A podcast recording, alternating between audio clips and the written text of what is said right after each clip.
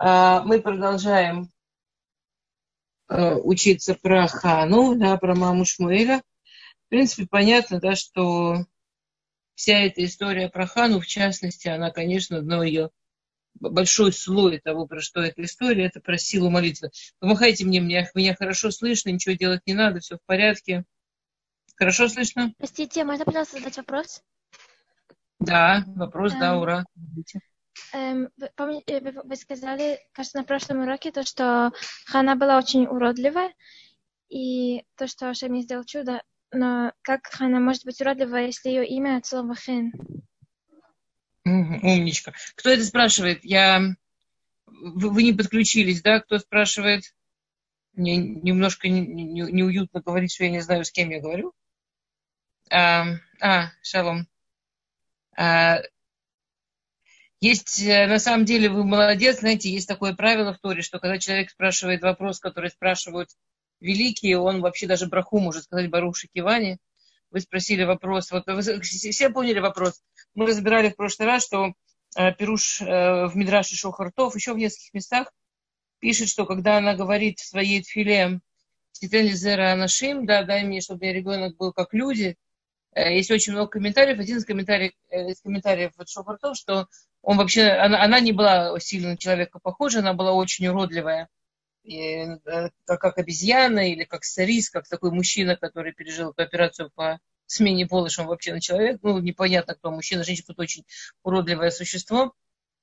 И э, мы приводили пример из Талмуда, что Э, очень часто женщину вместо того, чтобы писать, что она очень-очень некрасива, ее называют Хана, например. Там у него была жена, и, и она была Хана. Несколько раз в Талмуде упоминается. При этом имя Хана от слова хен, от слова красота. Э, и действительно, э, это вопрос, который задают Танаим, в частности, в Сефер Зоар, я, когда я говорю Сеферзор, не имеется в виду, что что-то понимаю, но какие-то там есть вещи, которые я могу процитировать, потому что они простые. Я наверняка совсем не все понимаю, но какие-то уж совсем простые вещи там тоже бывают. Сефер говорит, что э, то, что хана от слова хен, это как молитва. Ну, типа, что э, это женщина, про которую молятся, чтобы у нее был хен. Обратите внимание, хана, слово хен. Кстати, как вы перевели слово хен? Как вы слово хэн перевели? А? Слово хэн, обратите внимание, это не красота. Слово хэн это а, лемцо хэн бейней луким адам, да, посук. А, это нравится людям. Это, ну, вот есть люди, которые нравятся, которые приятны людям. То есть, типа, она такая некрасивая, ну и бог с ней с красотой, но если у нее будет хэн, если она будет у людей вызывать симпатию, если она будет у людей вызывать, а, иногда это переводит милость в глазах Бога и людей, иногда симпатию в глазах Бога и людей, иногда очарование. Ну вот есть вот что-то такое в людях, да, вот есть люди, которые, ну вот внешне ничего особенного, но они такие классные, ну вот такие классные, что уже какая у них внешность вообще пополам. Вот это что-то хенд, что-то такое. Конечно, никто не будет переводить в Сидуре чтобы этот человек ощущался классным Богом и людьми, но, но, но смысл на самом деле что-то вот ближе к такому. И Зор говорит, что это как молитва. Прекрасный вопрос, спасибо. Может, у кого-то есть еще вопросы? Такой шикарный вопрос. Вы понимаете, я, я без ваших вопросов, во-первых, не знаю, что было непонятно, а во-вторых, я, я бы вот наверняка забыла вот про этот пируш, про Хэн, Анна. Ну, мне, я, я бы вряд ли у меня поднялось про это рассказать, а только благодаря вопросу. Там, э, если вашу ручку так не видят, там внизу, где список людей есть, можно лапку нажать, она махает, и Батшева видит. Батшева, если вы, вы видите э, девушка Устинов, Устинов, это из Риги? А, я была у вас в гостях, только вас там не было. А Батшева, вы подключите? Баджевочка, подключите, пожалуйста, есть вопрос. Простите, пожалуйста, просто, ну, просто, простите, что я только спрашиваю, просто хотела спросить, а вот эм, вы в прошлый раз сказали, что, что э, всегда, когда есть, э, что это близкий человек, всегда нужно смотреть э, литбунен, типа, что мы должны проверять, если у нас есть какая-то личная вещь, когда мы хотим ему помочь или что-то такое. И каждый раз, ну, когда есть две жены, всегда есть какая-то между ними, всегда есть что-то, поэтому тяжело как-то, что, ну, Пнина хотела помочь Хане, и всегда нужно проверять, что между ними что-то есть, даже если Пнина хотела лучшего. Тогда изначально вопрос, э, зачем тогда вообще жениться изначально на двух женах? Ну, как бы, если это все равно не избежать, зачем тогда создавать такую ситуацию? А, на самом деле, я вас должна немножко огорчить. Вы знаете, вот это вот понятие сонот, есть в Талмуде понятие сонот, что, э, что, что вот есть э, такие семейные ситуации, когда если нет какой-то вот очень особой работы, очень особого старания, то в естественной ситуации люди там друг друга ненавидят, люди, люди друг к другу прям очень плохо относятся. И там не только две жены одного человека. Я не буду вам приводить все примеры, но, например, там жена и мама мужа, там жена и хомот. Как по-русски я забыла? Свекровь, да? Жена и свекровь. И, скажем, ну, так как э, мы не можем все жениться только на сиротах, очевидно, что э, ситуация жена и свекровь будет. То есть, с одной стороны, первый ответ должен быть, что когда Талмуд описывает ситуации, э, которые изначально будут эмоционально очень сложными, он не говорит «не делай этого», он говорит «имейте в виду». Там нужна будет какая-то очень особая, особое старание.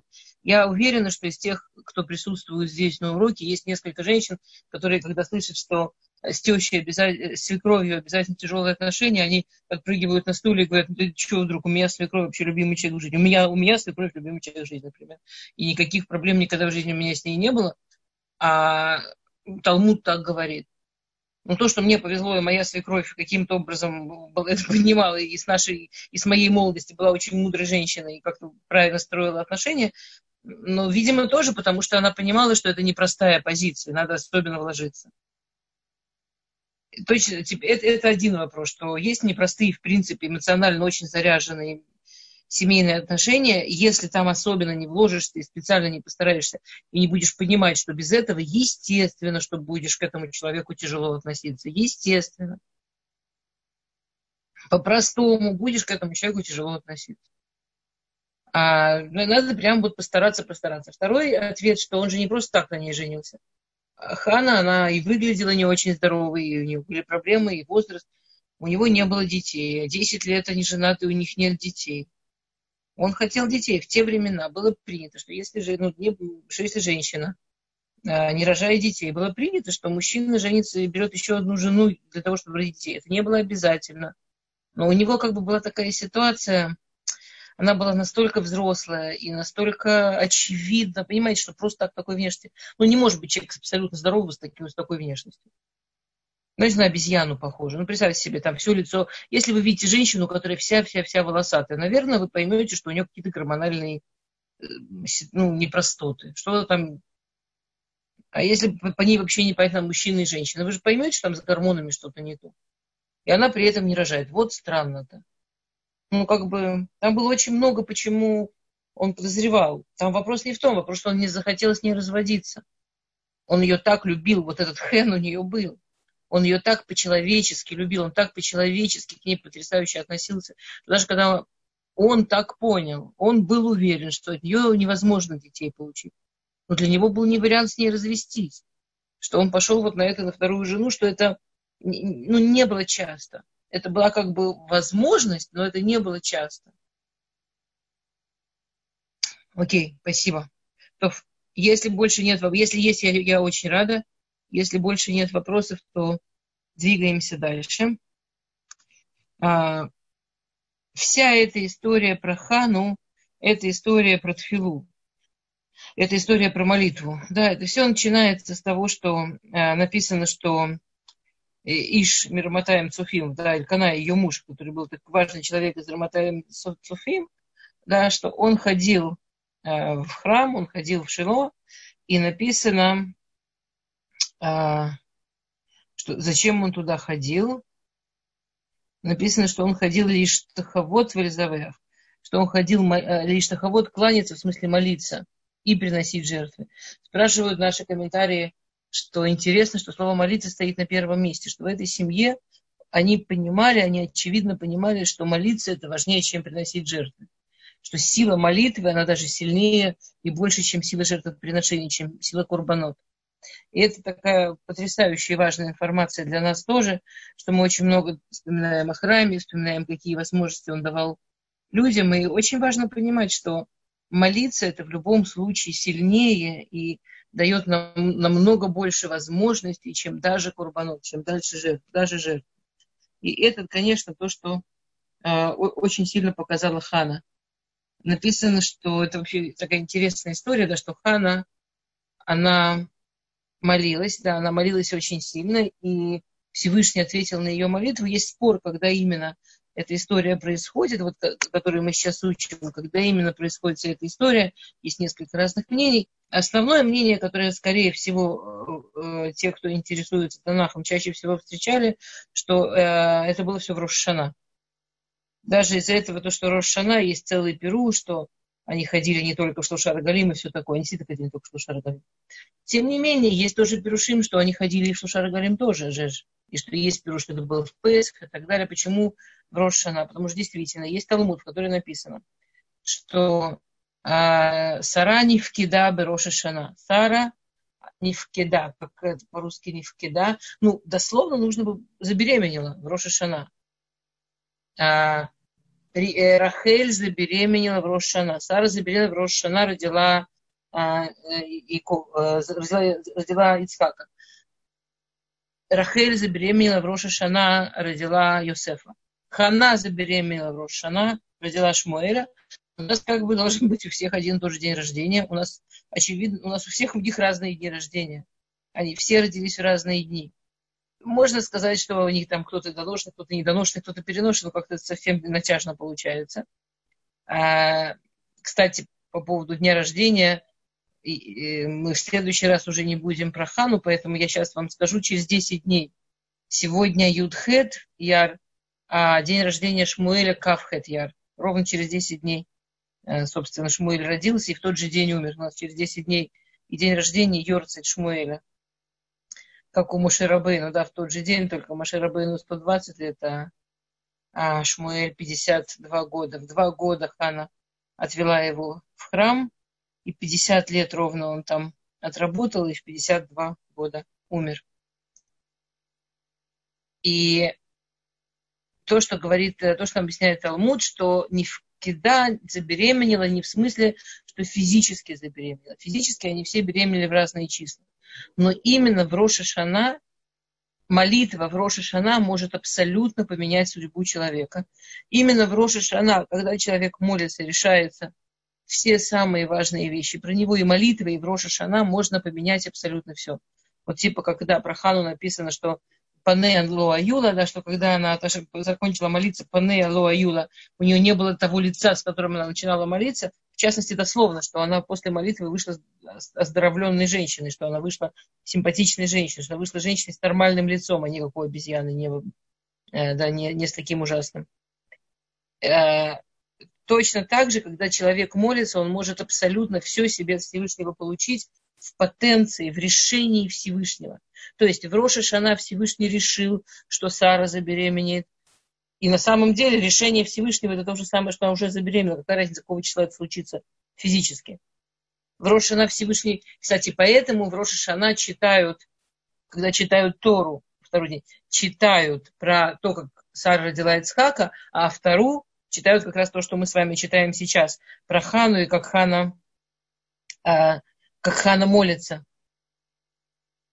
Потому что это случилось, в частности, потому что все случилось в Рошана. И очень интересно, что молитва в Рошана, все из нас, кто молились в Рошана, наверняка обратили внимание, что Амида, она другая. Амида, она, ну, обычно она 18 благословений. Девочки, сколько благословений в Амиду в Рошана? У меня такие. Ну, ручками покажите, там хватит двух ручек. Девять. Девять. Нет, не семь. Девять благословений, три первых, три последних остаются как в обычной, а три посередине а, это как раз те самые зихрунот, мулхуйот да, которые от эм, э, э, Шифарот, да, которые Шифарот. И, почему именно девять? Потому что если мы посчитаем, сколько раз Хана э, сказала Ашем, слово Ашем, сколько раз Хана обратилась к Всевышнему в имя милосердия за свои молитвы, это девять. Там есть еще, но когда она с ним ругается. Есть еще, когда она на него давит. Мы сейчас про это поговорим. Это не, это не взяли в Рошана. Нам в Рошана нужно именно, что мы хотим от Всевышнего милосердия. Девять раз Хана обращается к Всевышнему со стороны милосердия. В честь этих девяти раз в молитве. И она получила ну, абсолютно изменение судьбы. А если я уже начала зачем-то про Зор, я вам расскажу еще одну вещь, которую я абсолютно не понимаю. Но в Зор написано, а слова цитировать легко, да? а в Зор написано, может кто-то знает, чей Гилгуль хана. Чей Гилгуль хана? Знаешь, что такое Гилгуль? Все знают, что такое Гилгуль? Натали, класс. А, э, все знают, что такое Гилгуль? Чья, у кого была душа ханы до, до нее? Где душа ханы была до, до ханы? Кто-нибудь знает? Не, э, ну, ручку сделайте, чтобы вас подключили. Батшева Суру подключите, пожалуйста. Там, где список имен, там есть такая лапка-махалка. Мне кажется, Батшева тогда ей легче подключать, когда она видит. Батшева, солнышко, если вы здесь, подключите Суру. Ладно, не получается. Тяжело мне без возможности, чтобы со мной поговорили. Альва, включили мне звук. Это Кристина. Добрый день, Рабанит Здравствуйте. Слышно? Да. А, а, может быть... Ответить на вопрос. Да, Кристина, вы хотели тоже ответить на вопрос? Да, но я, естественно, не претендую, мои знания очень слабые. Может, Рахель? А, нет. Окей. А... Батшева, не хотите Суру подключить случайно? А... То, на самом деле, хорошо, Сур, извините. Напишите нам плакатик. Я увижу ее в списке. Что-что? Машет ручкой. Может быть, она вживую машет, но я не вижу ее в списке махающими ручкой. А, Сурочка, э, она сейчас, посмотрите, а, у нее камера включена. У нее камера включена, написано Сура. Но если вы, э, Сура, послушайте, войдите там, где список. Вот нажмите на себя. Там будет э, два человечка внизу нарисовано. Нажмите и там в самом левом углу ручка нарисована, и тогда Батшева будет видеть, кого включать. Вот я вроде сделала. О. Да. Э, Сара. Это Гильгуль Сары. Нет, это как это та же серия Рахель. А почему Сара? Это не то, что. Ну ладно, не важно. Я не, не буду не важно почему, почему Рахель. Никого не спрашиваю. Окей. Бати, вы хотите попробовать? Нет? А вы просто... Батя... Батше, вы тут, батя, вы хотели что-то спросить, вам тоже звук включили. Нет? Батя? Батшева, тут батя с включенным звуком. Ничего не хочет сказать нам. Окей, хорошо. На самом деле это прикольно, что вы не знаете, потому что про Хану, мне кажется, один из самых длинных вообще, которые есть э, в Кабале списков известных людей, куда именно эта душа от кого путешествовала. Я вам не буду все рассказывать. У нас, ну, во-первых, это вообще не моя такая прям, я не считаю, что я на уровне таких вообще такие, такие вещи сильно обсуждать. А во-вторых, э, у нас целый урок заберет. Там, ну, в общем, есть несколько душ, про которые прям подробно э, Зор объясняет все их путешествия, что, куда, откуда. А, вот одна из них душа Ханы. Мы знаем и откуда она к ней пришла, и куда она потом еще сходила. Там такая душа, там такое вообще она путешествовала, вы не представляете. Но прикол в том, что до Ханы это очень редкий случай. Почти всегда, в абсолютном большинстве случаев, э, души женщин, они путешествуют в женщин, а души мужчин в мужчин. До такой степени, что есть одно место, где написано, что души всех евреев были когда-то в Саре. Я думаю, то, на чем Сура а, основывалась, когда говорила про Сару, но я не это имела в виду, не в смысле, что Э, души всех женщин были в Хаве, души всех евреев в Саре, это совсем было бы просто. А в смысле вот конкретно вот эта душа в ком была, да. Так вот, э, Хана это очень редкий, бывает, такое бывает. очень редкий случай, когда душа до нее была в мужчине. До Ханы ее душа была в, Хавер, в Хеверакини, в муже Яэль. Помните, про Яэль мы с вами учили? У нее был муж Хеверакини, потомок Итро. И вот в нем была душа Ханы до того. И одно из, и, и там Сеферзор пишет очень стра, страшную вещь, что если душа по определенным причинам, кому очень интересно, за что и куда душа перекручивается, есть книга Сефер Харейдим, там целая глава, которая объясняет, по каким причинам, куда именно души перекручиваются. Не все, не все-все, но, но там столько примеров, что принцип можно понять. А, и Зоар говорит, что если женщина, она а, живет с душой мужчины, она не сможет родить. Ну, души мужчин, у них же, ну, у нас же есть отличие душ женщин, душ мужчин. В частности, главное из этих отличий, что души женщин это рожающие души, а души мужчин нет. Они в принципе, ну, они в принципе не так построены. Они в принципе не, на это не, не построены. Они не способны к этому. И поэтому она была не похожа на... Поэтому она выглядела совсем не женственно, но это как бы не обязательно, кстати, чтобы женщина, у которой душа мужчины... Но, но, но они не могут рожать. Женщины, у которых внутри душа мужчины, они не могут рожать.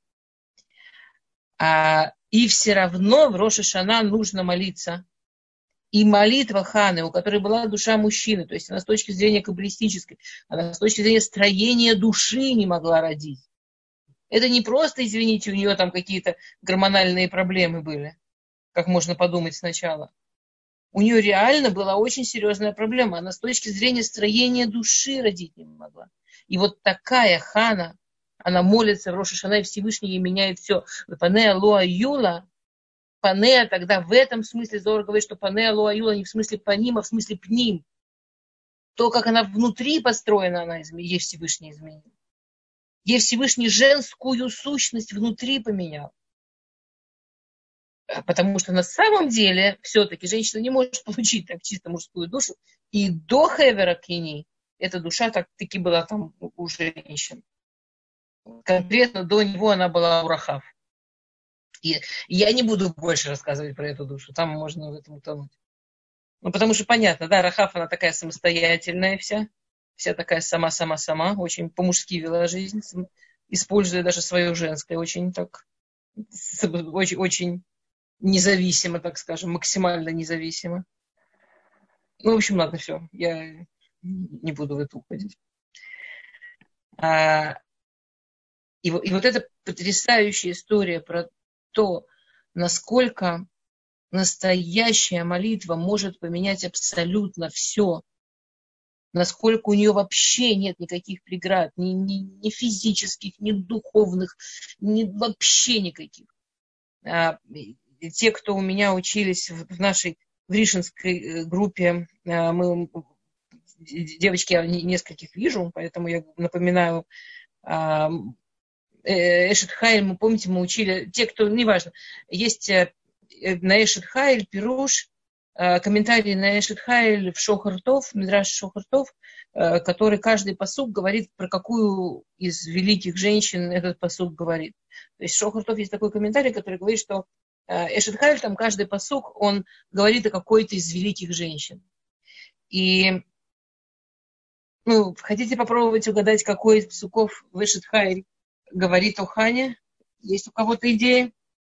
Еще раз, кто, кто, кто готов на себе, себя, себя трогает, там внизу появляется два человечка, и слева ручкой помахать, и Батшева вас подключит. Кто-нибудь хочет попробовать? Как вам кажется, Эшет Хайль? Эшет Хайль Минца. Какой посук говорит про Хану? Есть идеи? Нету? Давайте я вам дам минуту подумать, это прикольно.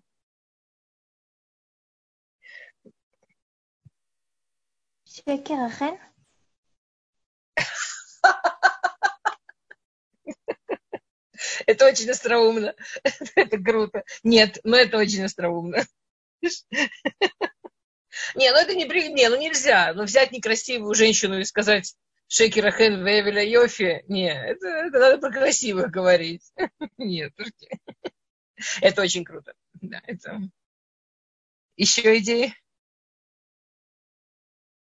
А, а может быть, это знаменитый ее муж со старейшинами страны заседает? Ну, я, я понимаю, как, как вы... Но нет. На самом деле он на ней женился уже тоже очень взрослым. Она его, она... Это не она его построила. Mm. Он уже женился таким... Он, он, он не, то, не то, что если бы не она, то из него бы ничего не получилось. Это, это не та история. Я понимаю, ну, ну да, у него муж действительно был особенный, конечно. То давайте еще одна попытка, попробуйте. Хочет кто-то попытаться?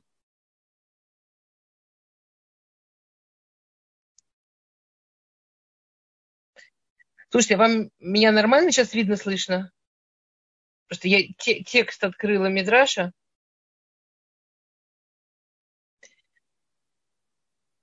Алло. Ну ладно. А, да, да, да. Давайте, да. Я забыла секундочку. Может, посуд, который говорит, э, а, капа парацеляни, Виадея Ширхан Кишер, которая Почему? помогает. Где вы видите, что Хана помогает бедным? Расскажите мне, что-то я не знаю. Э, Я не знаю, может, просто потому что они принимали, они шли вместе со всеми паломниками, может, она помогала всем, которые там шли, я не знаю, просто догадываюсь. А, что на самом деле, вы знаете, это, это нет, но это интересная идея. Я вспомню то, что вы сказали в одном месте. Это нет, но это но идея прикольная. Идея прикольная. Окей. А, хорошо. Есть кто-то еще? Я просто вас сейчас не вижу. Я открыла мидраж. Я не дома. У меня, я, сейчас, я все себе скачала, чтобы у меня все было с собой. Я сейчас не дома, чтобы вы, за- если вы заметили, что хороший интернет, так я не дома. Эстер, Да. Да. Алло, я могу... Которая идет по... Ну, которая... Ну, как корабль, которая идет и приносит все, что А. необходимо ее семье, нет? Классно. А почему? Нет, ну а почему? А почему, э, почему это? Просто интересно. Ну, потому что с учетом ее знаний, умений и того, что она действительно такая сильная, как корабль. А, круто, класс. Нет, ну Нет. круто. Нет, Спасибо. очень круто. Да. Можно я... Может быть, место, где встают ее сыновья, чтобы превознести ее, и муж, чтобы восхвалить? А,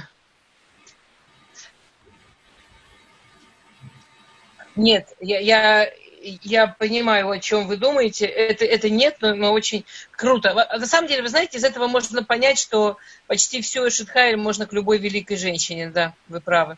Окей, давайте я вам скажу, да? Или кто-то еще хочет попытаться? Давайте, давайте. А, можно? А, может быть, шестнадцатый, а Поле подумала, приобрела его, виноградник насадила своими руками. Типа она чего-то очень хотела, и она смогла это Она хотела детей, она насадила виноградник, она делала себе потомство. Она сделала себе род. Класс. Нет, но классно, да. На самом деле, я, я, я вам честно скажу, у меня также голова работает. Я, всегда, я знаю, какой посук, и я всегда сначала путаюсь с этим. Мне почему-то всегда хочется, чтобы это был этот, хотя тот, который на самом деле тоже классный. Можно я еще попробую? Давайте. Э, Я думаю, э, сама припоясана, а, сейчас. сама припоясана доблестью, сильны ее руки. Почему? Ну, потому что если она как мужчина, то ну, она сильная и припоясана доблестью. Ну, Класс. Я поняла. Здорово. Нет, но классно. Окей, все? На самом деле вы обстреляли, знаете, если бы мы играли в морской бой, я бы вам сказала, что вы обстреляли нужный посук со всех сторон. Окей. Их э, почти все сказали а, рядом. А, Посук таама китов схара лоих бе балайла нера. Распробовала, да, таама китов схара, распробовала, какая у нее есть хорошая схура, распробовала, какая у нее есть хорошая а, какой у нее хороший товар есть, какой у нее есть хорошая способность. Лоих беба лайланера, не погаснет ее свеча. Объясняет Пируш, э, объясняет Шохартов, я вам прям прочитаю. Тама там тфила, лефихах захта вейца мимену бен, шая בכהניו ושמואל, שהיה זיווגי למשה ואהרון, שהיו מהירים לישראל.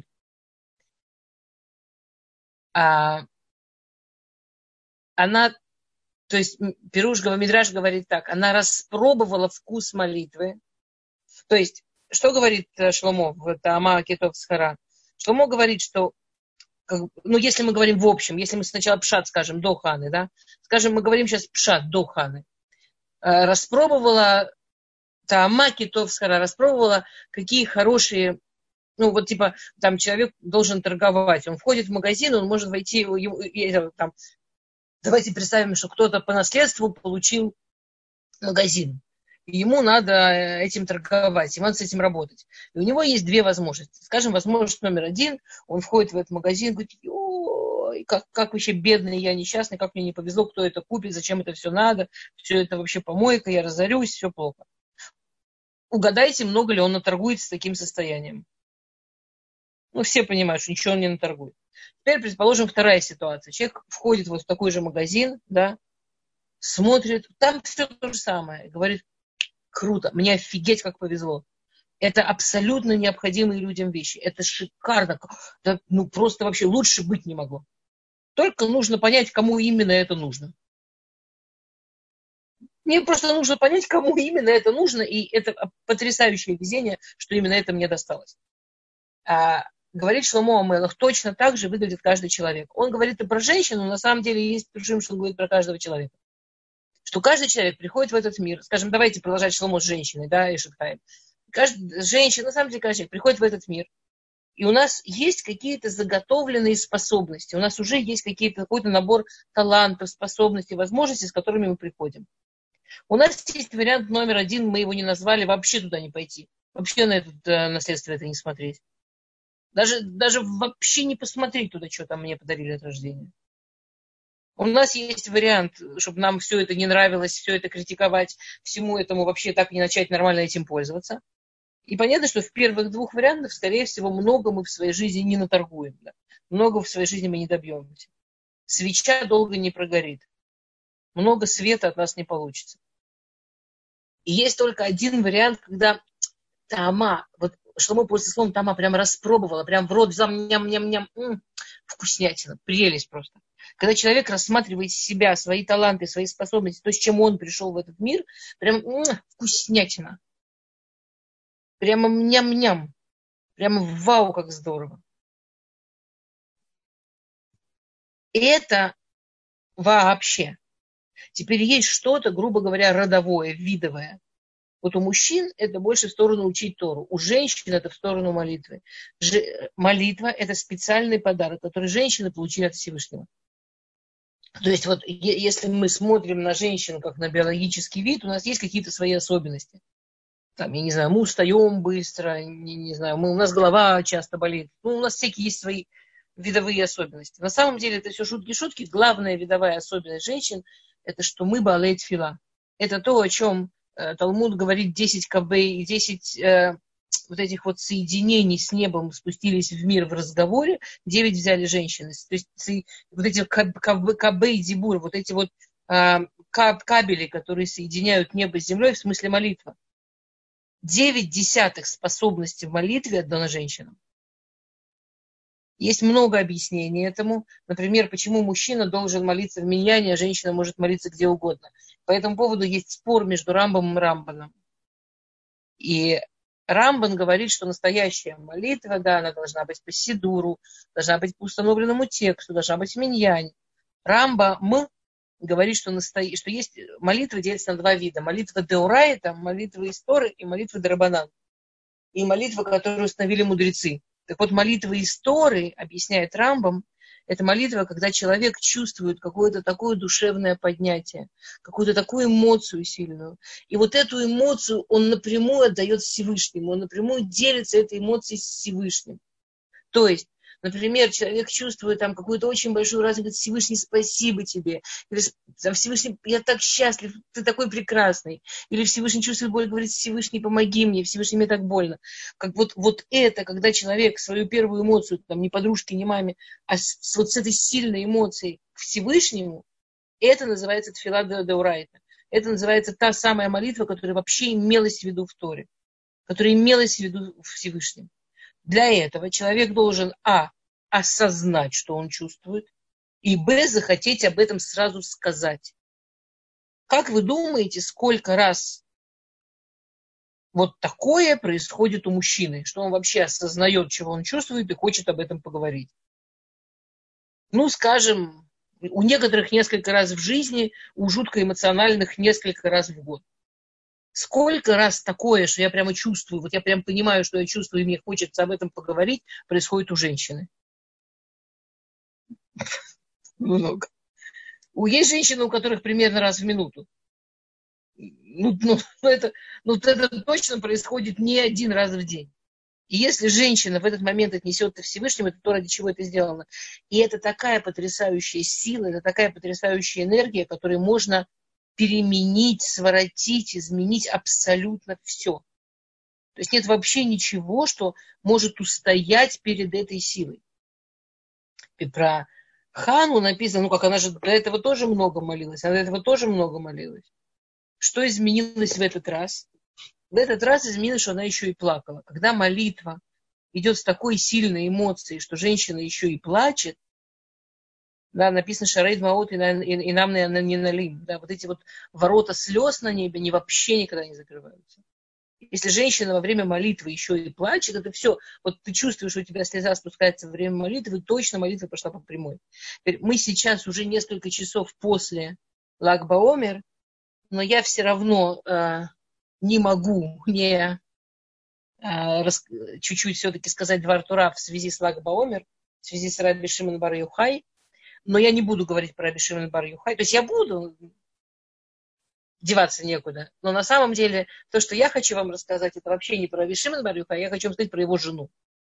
Не знаю, насколько вы все знакомы с женой Раби Шимон Бар Юхая. Кто помнит, как звали жену Раби Шимон Бар Юхая?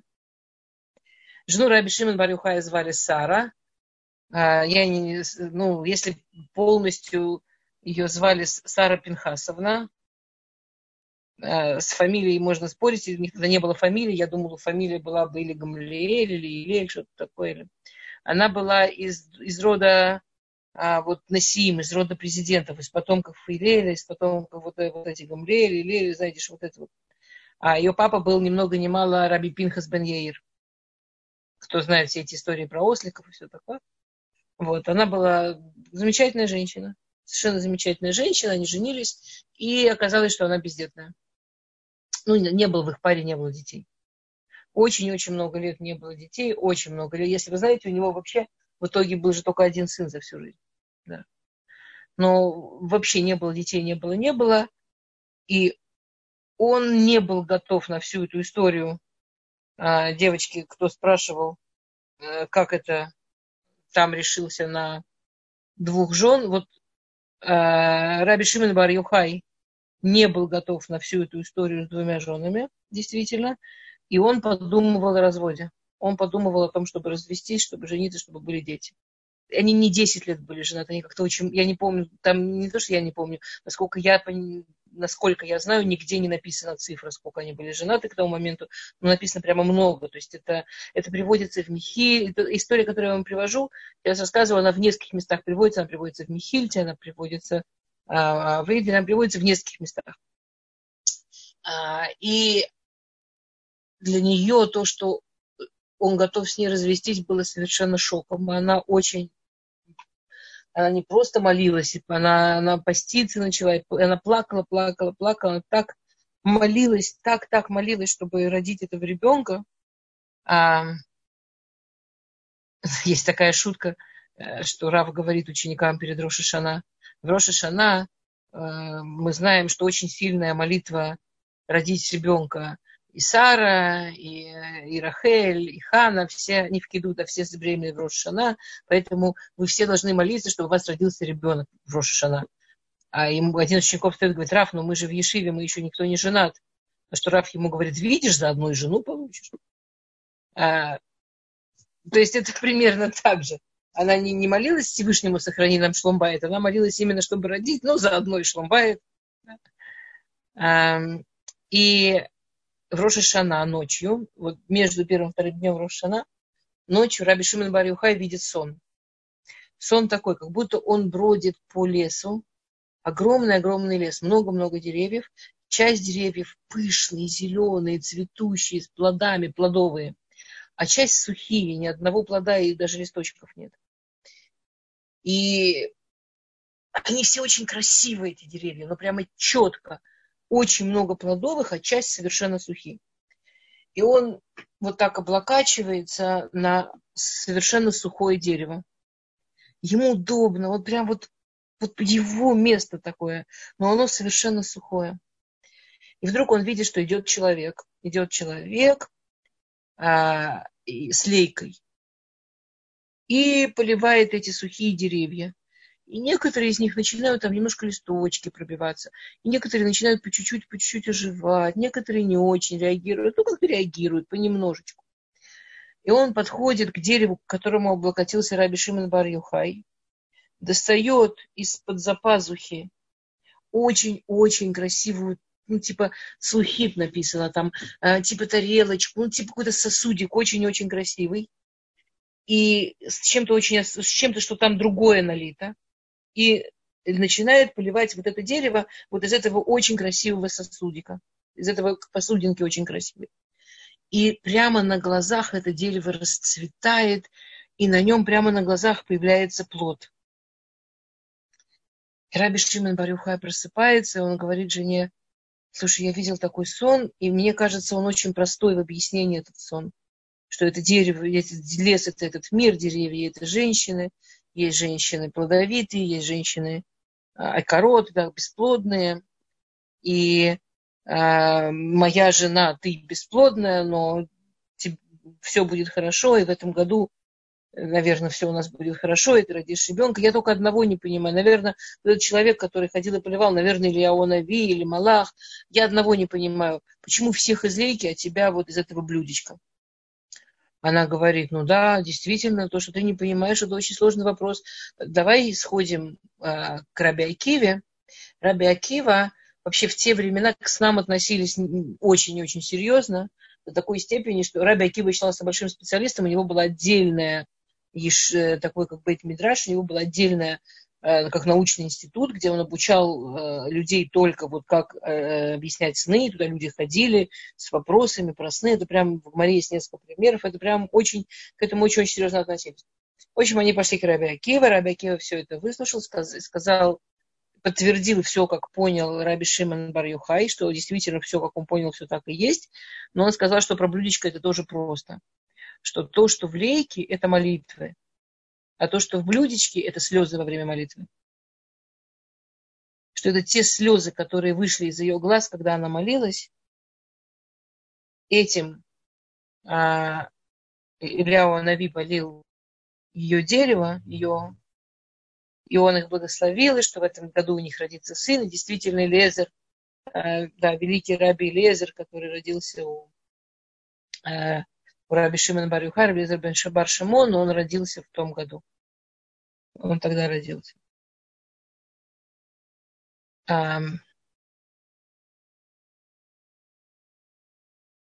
еще несколько важных вещей, пока у нас еще есть время – которые мы учим из Тфилат Хана, из молитвы Ханы. А, Зор пишет, есть, Зор пишет про молитву Ханы, что есть такое правило, что если человек присоединяет к молитве Всевышнего, то Всевышний удваивает его награду. То есть если человек молится не просто про себя, а молится про Всевышнего, то Всевышний не просто ему отвечает, но отвечает в два раза больше, чем он просил. Например, да, вот это классический вопрос, который спрашивают наши мудрецы. Хана, ты женщина с проблемами, у тебя нет детей в принципе. Ты идешь молиться за ребенка. Помолись, чтобы хоть кто-то родился. Да, там этими пашим, зеранашим, то есть, чтобы он был, как Муше и Арон, ни много ни мало. Стоит такая бесплодная женщина и говорит, Всевышний, пожалуйста, дай мне сына, но чтобы он был, а, но чтобы он был красивый, и чтобы люди его принимали чтобы он не был, чтобы он был праведник, но чтобы не был какой-то необычный человек, какой-то такой, знаете, праведники тоже бывают очень такие закрытые, одинокие люди, да, может, аутистичные, а нет, нет, она молится за Ранашим, чтобы он среди людей ему удобно было, чтобы а, по, по, по уровень праведности, как Муше и Арон вместе. В общем, она там не стесняется. Есть куча мидрашим, которые вообще пытаются это описать. Вообще, как это так, что она не стесняется? Как, как ей не неудобно настолько-то? И есть всякие ответы, да, есть классический ответ э, э, Шмулевича приводит, много кто его приводит, что а, что стесняться Всевышнего, что это одно из правил молитвы, что когда молишься, в принципе, не стесняйся. Ну, мы же к кому обращаемся? Мы к Всевышнему обращаемся, у него-то все есть. Для него все равно он-то все может. Если я правда осознаю, что я обращаюсь к Всевышнему, который действительно все, и который действительно может все, то что там стесняться? Ну, там вообще не надо стесняться совсем, там не, нечего стесняться, надо все просить. Что человек, который стесняется что-то просить у Всевышнего, это значит, что он не понимает, с кем он говорит. А, а взор дает другое объяснение. Зор говорит, что когда, что Хана говорит, я вообще не для себя прошу, я же для него прошу, для Всевышнего. Она же сразу после этого что говорит, что Тидорная Эдердан дала клятву, что он будет, что когда ему будет два года, она его отведет в храм. И действительно, она его отвела в храм в два года, да, и он там уже работает всю жизнь в храме. Она сказала, что она его отведет в храм, да, и он будет в храме Лулам, что он всю жизнь будет в храме. При, что будет при храме всю жизнь. А, на, на самом деле Зор, все молитвы Ханы и те, что в Перек Бет, тоже все объясняет, как молитвы, вот их по пшату, у нас сейчас мало времени осталось, поэтому я начинаю закругляться понемножку, но по пшату, по простому значению, эти молитвы, да, они, а, ну, их легко объяснить, что она что-то там про свою судьбу говорит, там про всякие сложности, которые у нее были. По Зогар все, вся молитва Ханы, все молитвы Ханы, они про Всевышнего. А, например, сейчас. А, Миким мяфардаль мяшпот ерим ивьон. Поднимает из пыли бедного, из помоек э, восстанавливает э, несчастного. Говорит Зор, что, это, что в то время люди перестали не просто так Алию Регис делать, не просто так перестали в храм ходить, действительно был момент, когда Всевышний был не, не в лучшем состоянии в отношениях с, еврейским народом. Были люди, которые это как в пыль кинули свою веру, жили, занимались всякими другими вещами. А мецвод для них немножко как в помойке были. И для Ихану это ужасно оскорбляло. И она молится Всевышнему. Есть такой красивый пируш, что в Роша Шана мы видим из молитвы Ханы, что очень круто можно молиться о бетеннакара, о бесплодном животе. И есть пируш, который говорит, но не хуже можно молиться о левакар, о бесплодном сердце. И есть такая вещь каменное сердце. Сердце, которое не чувствует Всевышнего, сердце, которое не, не чувствует. Как, живот может быть акар, сердце может быть акар что точно она молится о сердцах евреев, она молится Всевышнему, чтобы Всевышний помог людям себя, себя почувствовать, себя любить, быть с собой близкими. Она всю молитву молится о нем ему. Конечно, она получила очень много.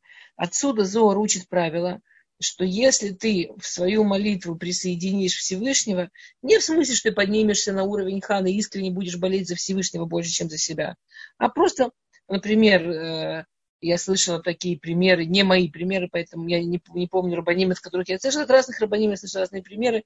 Например, там, э, там человека э, очень по-разному может сложиться судьба. Да?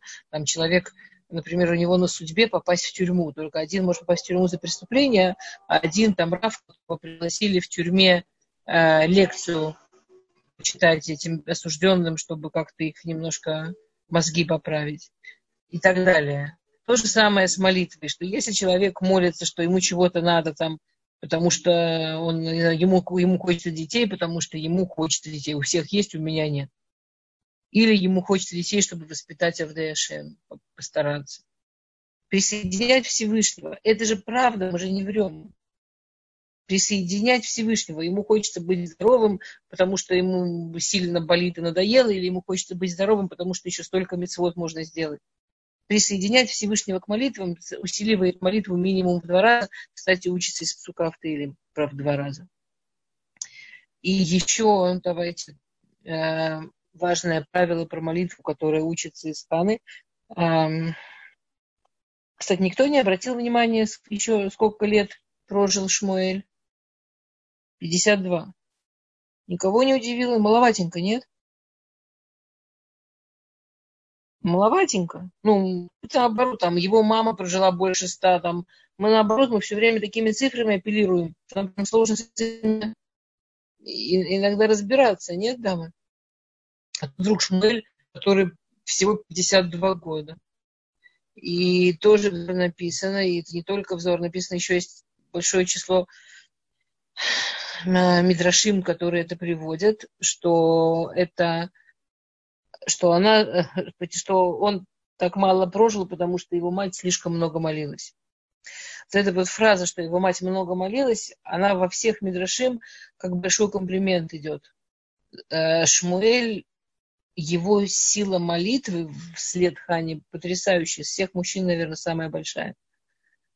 То есть в основном его мама много молилась, поэтому он смог так молиться. И все э, чудеса и все вещи, которые он смог от Всевышнего получить, он двух первых царей смог на царство поставить и так далее, это все считается в заслугу того, что мама молилась, так ребенок научился.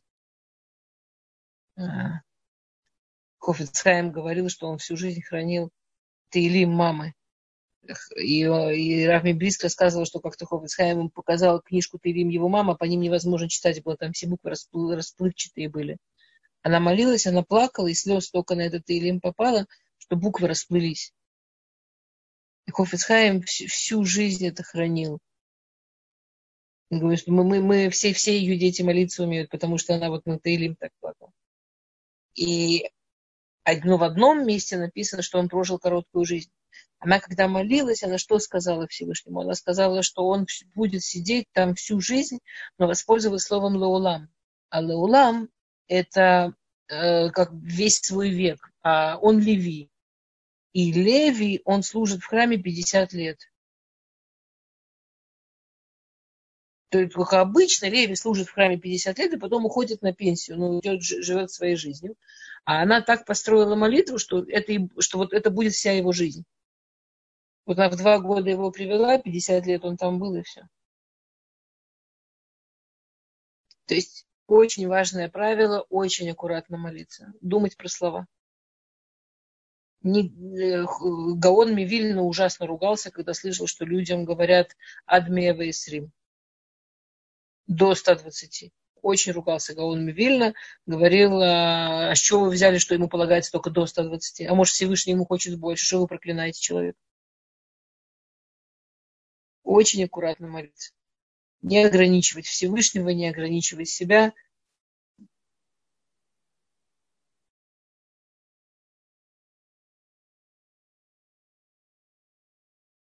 Ну и, конечно, самое главное, помнить, с кем разговариваем. То вопросы? Ой. Или машите ручками, давайте попросим Батшева на последние минуты всем звук включить, я не знаю, ли это возможно. Если возможно, то можно, может быть, всем включить звук. Если нет, то помашите ручками, у кого остались вопросы.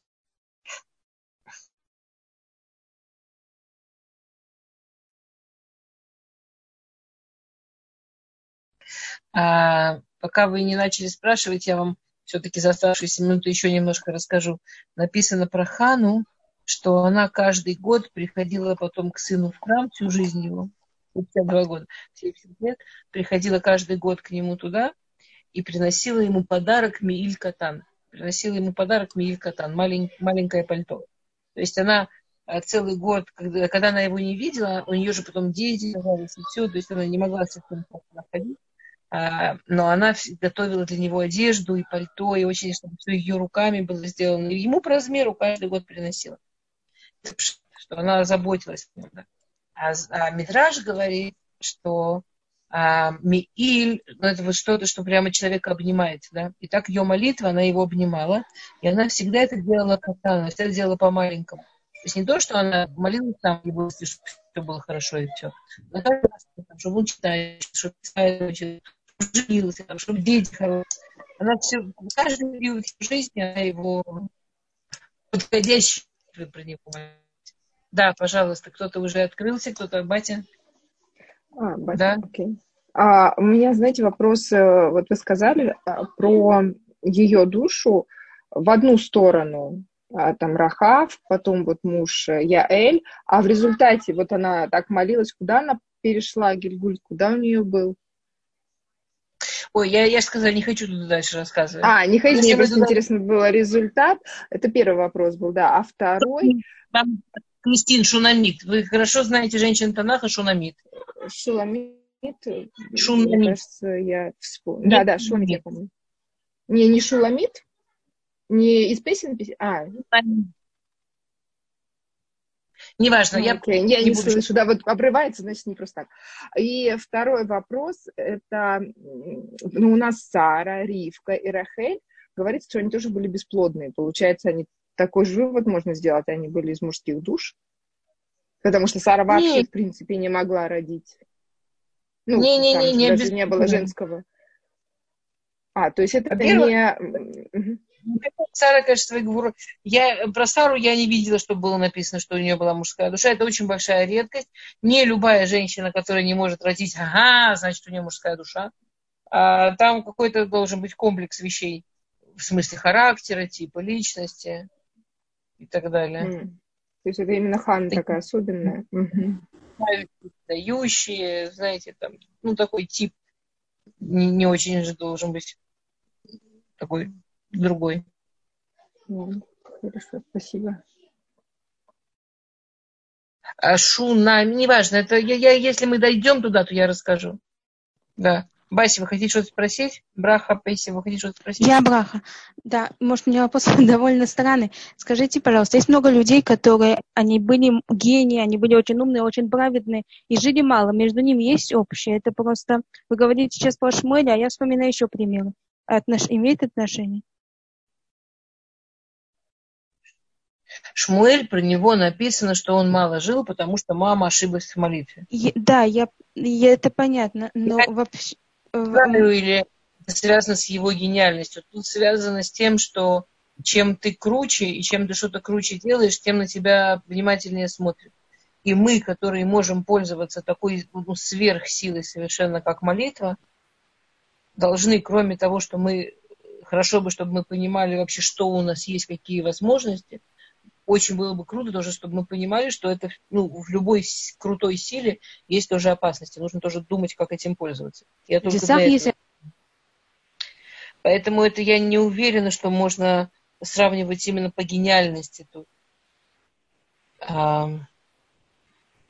это, я, не знаю, может, Браха, если, если вы, может, можно набрать этих великих людей, которые мало жили, не знаю, кого вы имеете в виду, и подумать, и там посмотреть, что про них написано, что про них известно. Я, это можно интересную хакеру сделать, но это, но, но это не в этом месте. Это, это может быть очень интересная идея, но вот не в этом месте. Тем более, что я не имею, не знаю, кого именно вы имеете в виду. Можно вопрос?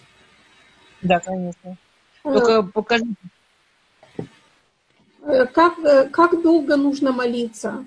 Пока мы не получим результат или э, почувствовать, когда нужно прекратить молиться, прекращать молиться?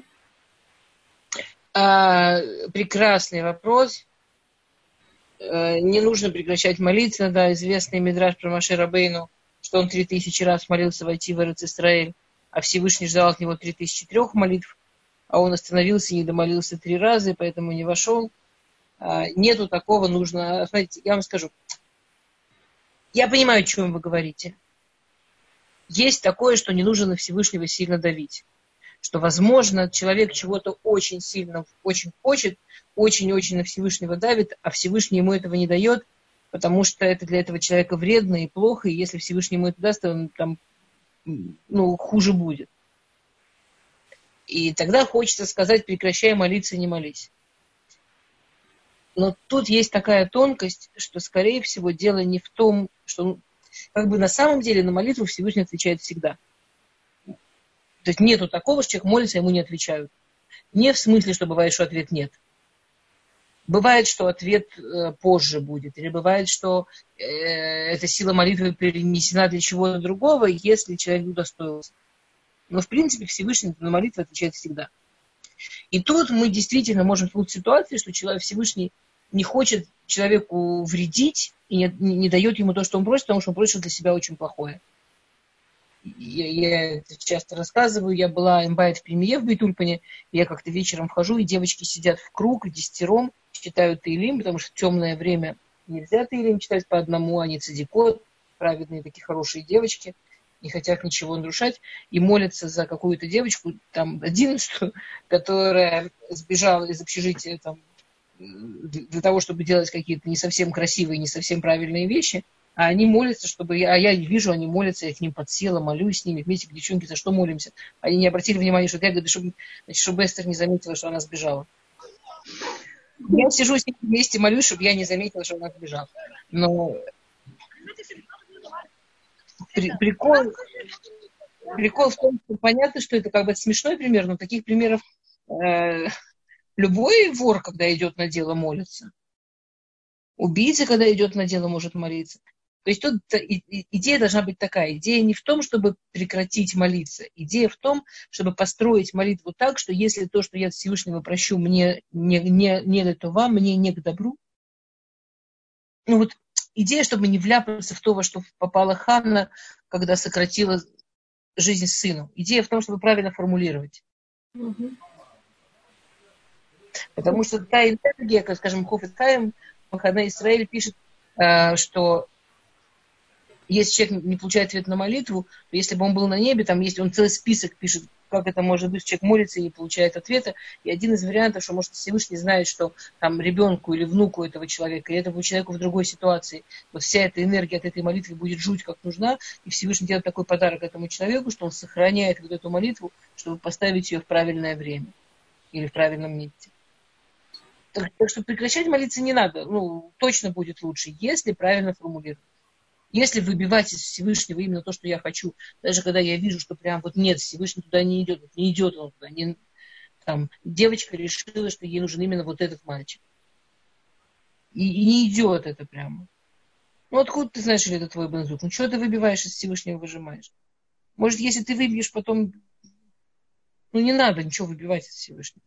Надо молиться так, чтобы не выбивать из Всевышнего, дать ему, а, а помочь ему нам помогать. Эстер, добрый вечер. Добрый вечер. Будьте вот. добры, кто спрашивает, покажите, показывайтесь, пожалуйста, а то мне так тяжело говорить. Вот, да. я показалась. Э, хочу спросить. Э, молитва очень сильный инструмент, но вот какая оборотная сторона этого, например, если э, человек молится, а у него, честно, сердце очень тяжело, потому что его кто-то обидел, и он, например, читает строки из Тевелин, которые, в принципе, очень взывают к справедливости Творца, чтобы Творец наказал того, э, кто обидел. Э, может ли это в итоге сыграть как такой вот рычаг, который запустит механизм того, что человек, э, вот, который насолил, он получит какую-то свою долю наказания? Знаете, опять, понимаете, сказать, что такого быть не может, когда мы сегодня честно упомянули тоже, что молитва может быть не, не только белые и пушистые, смешно. А, поэтому, если, особенно если это еврей, я не хочу быть причиной страданий еврея, очень хорошо бы как-нибудь, знаете, как а, у нас формулируют, наказать решут, а, а не рашу, да, наказать злодейство, а не злодея человек чувствует себя обиженным и чувствует жуткую несправедливость. Э, хотя бы сказать Всевышнему, даже если, не дай Бог, человек не справляется с эмоциями, хотя бы сказать Всевышний, пожалуйста, я не хочу, чтобы из-за меня наказывали еврея, там, чтобы из-за меня наказывали человека, я тебя очень прошу, сделай так, чтобы вот, вот, вот этот поступок, это мне с этим очень больно. Но я не хочу, я не хочу, чтобы за меня страдал человек, но чтобы что-то исправилось, я очень хочу. Да, То спасибо. Есть. Наказывать злодейство, а не злодея. Да, это, это все очень верно, я понимаю, но порой действительно, вот, ну, когда человек, он переполнен какими-то эмоциями, ему тяжело контролировать. Сказать это Всевышнему, прямо проговорить это. Ясно, что Всевышний читает сердца. И, и точно так же, как вот тут у меня идет эмоция, как я на него сейчас сержусь, у меня вот тут, вот еще ниже, есть эмоция, что я не хочу быть причиной, чтобы людям из-за меня было плохо.